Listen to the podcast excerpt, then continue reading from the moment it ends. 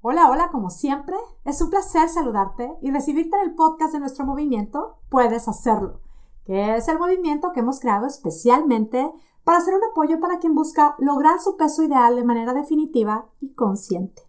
Mi nombre es Mónica Sosa, yo soy tu coach y este es el podcast número 114 titulado ¿Qué hacer con la peor flojera?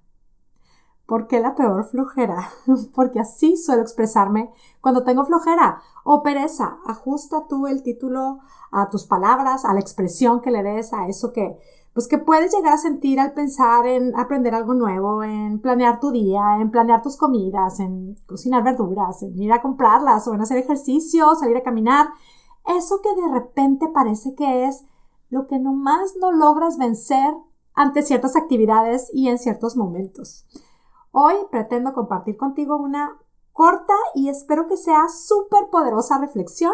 Y para empezar quiero hacer mención a un concepto que se llama, bueno, el concepto del 50-50 que aprendí con Brooke Castillo, que básicamente se refiere a que la experiencia humana nos brinda la oportunidad de experimentar 50% emociones positivas y 50% emociones negativas. Esta idea a muchísima gente no le gusta para nada, o sea, esto le brinda una emoción muy negativa y decide pensar pues de una manera diferente, lo cual por supuesto es súper válido. Hay quienes dicen, o sea, sí, no todo es felicidad absoluta en la vida, pero sí que se puede ser más positivo que negativo. ¿Qué tal un 80% positivas y 20% negativas? por supuesto, cada quien va probando, va. Lo que sí es que, francamente, creo que el abrirnos a vivir la experiencia humana desde el ser curiosas, desde el estar abiertas, desde el estar dispuestas a experimentarlo todo, sin juicio y sin prisa, pues nos familiariza con la vulnerabilidad que cada día yo voy creyendo más que es un camino espectacular hacia el crecimiento. Y bueno, pues esto nos puede dar mucho tema. El punto es dejar claro que no es necesario, porque ni siquiera es humano, estar detrás del querer vivir siempre felices, felices por siempre, o el querer ser siempre súper positiva, el tener la pila súper puesta así como que al mil por ciento. En otras palabras, creo que el experimentar o el sentir la peor flojera en ciertos momentos, en ciertas circunstancias, ante ciertas actividades, es de humanos. ¿Quién no puede identificarse con él?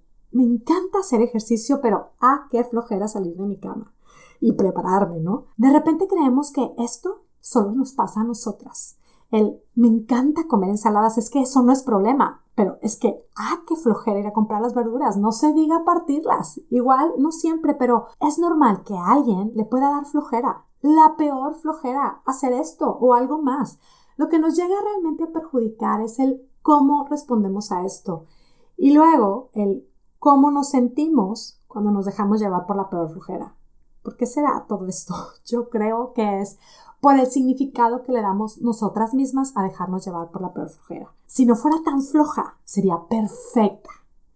¿Crees que esta puede ser una de tus creencias? Pues, ¿qué crees?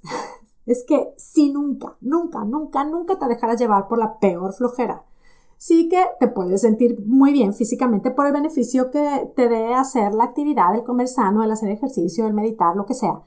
Pero no llegues a creer, por favor, que si no tuvieras flojera tu vida sería perfecta. Y no, no pretendo fomentar la flojera, solo intento que le demos otro significado, que podamos ver sin juicio ese pensamiento, que reflexionemos en lo que hay detrás del tengo la peor flojera verlo con mucha curiosidad y propongo sobre todo decidir darle un significado diferente a esto de la peor flojera.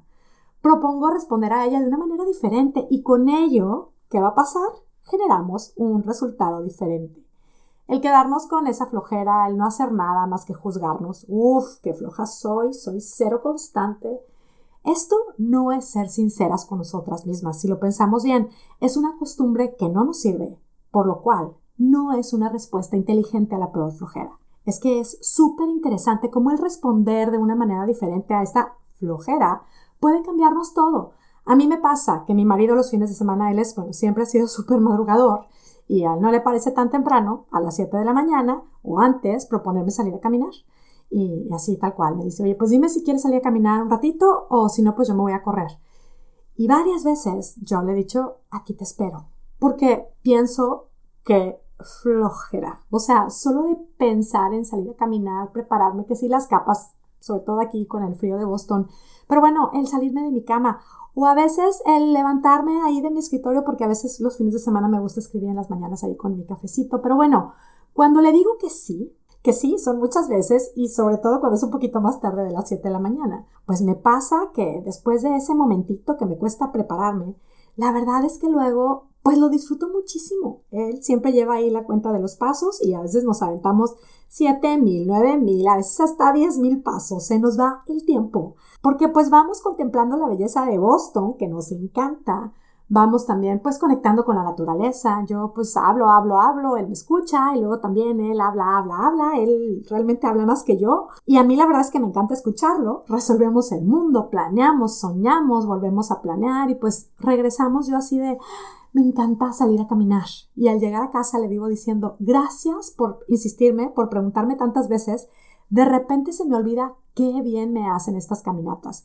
Y me acuerdo que alguna vez estaba tal cual pensando en compartir un post de redes sociales, así regresando de una caminata y dije, tengo que compartir esto, de hablar de lo maravilloso que es responder de una manera diferente a lo que nos da la peor flojera. Y, y luego pensé, no, no, esto es un tema de podcast, porque yo sé que no solo me pasa a mí, para mí es salir a caminar o a veces el ir a comprar despensa, es otra cosa que si lo describo así, me da la peor flojera. No tanto cuando tengo mi lista hecha. Y habrá algo que tú que me escuchas quieres hacer, disfrutas hacer, te hace bien hacer y sí puedes sentir que te da la peor flojera. Esto lo hemos compartido con las participantes de mi programa. Algo que suelen decirme es, ¿por qué no lo hice antes? Mi programa de coaching, puedes hacerlo espectacular. De hecho, hace poco alguien de ellas me dijo, estoy encantada, es que es el mejor regalo que me he hecho. Y pensar que me daba la peor flojera inscribirme a tu programa y hasta escuchar tus podcasts. Y mira, juro que no me ofendo, al contrario, lo entiendo perfecto, me identifico, lo tengo claro. Muchísimo de lo que a mí más me ha beneficiado, incluso de lo que más me ha impactado en mi vida, me dio en su momento claro esto, la peor flojera. Solo que me di la oportunidad de ir a por ello. Es que este es el pensamiento que hoy te propongo agregarle a eso que hoy te dé la peor flojera. Que aunque me dé risa este pensamiento de a por ello, claro que me genera un sentimiento de incomodidad que no es el sentimiento más positivo ni el más atractivo.